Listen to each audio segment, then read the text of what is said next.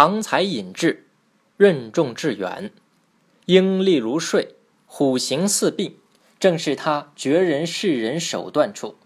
故君子要聪明不露，才华不逞，才有坚宏任巨的力量。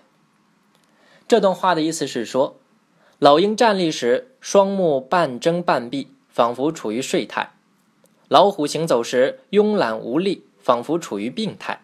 这些实际上正是他们准备取食的高明手段，所以有德行的君子要做到不炫耀自己的聪明，不显示自己的才华，这样才能够有力量担任艰巨的任务。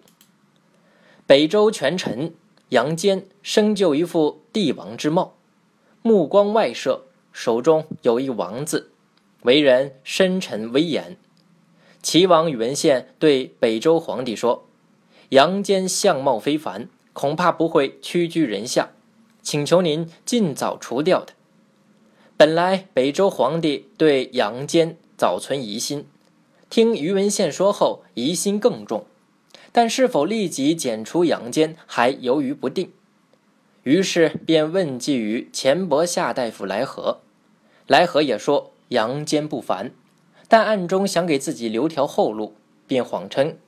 杨坚这人是可靠的，如果皇上让他做将军，带兵攻打陈国，那就没有攻不下的城防，为杨坚避免了一场杀身之祸。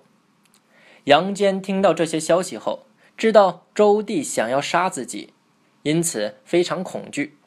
从此，他就深藏不露，韬光养晦，以免引起他人的猜忌。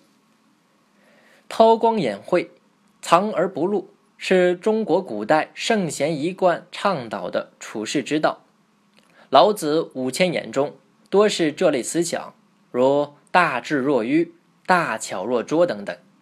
这种方法在古代专制社会里不失为一种明智的守身之法，但在现代社会里，我们却不应该过多提倡。当今社会强调个性张扬，注重实现自我价值。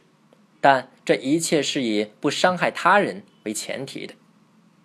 正所谓和气迎人，平情应物，抗心息骨，藏气待时。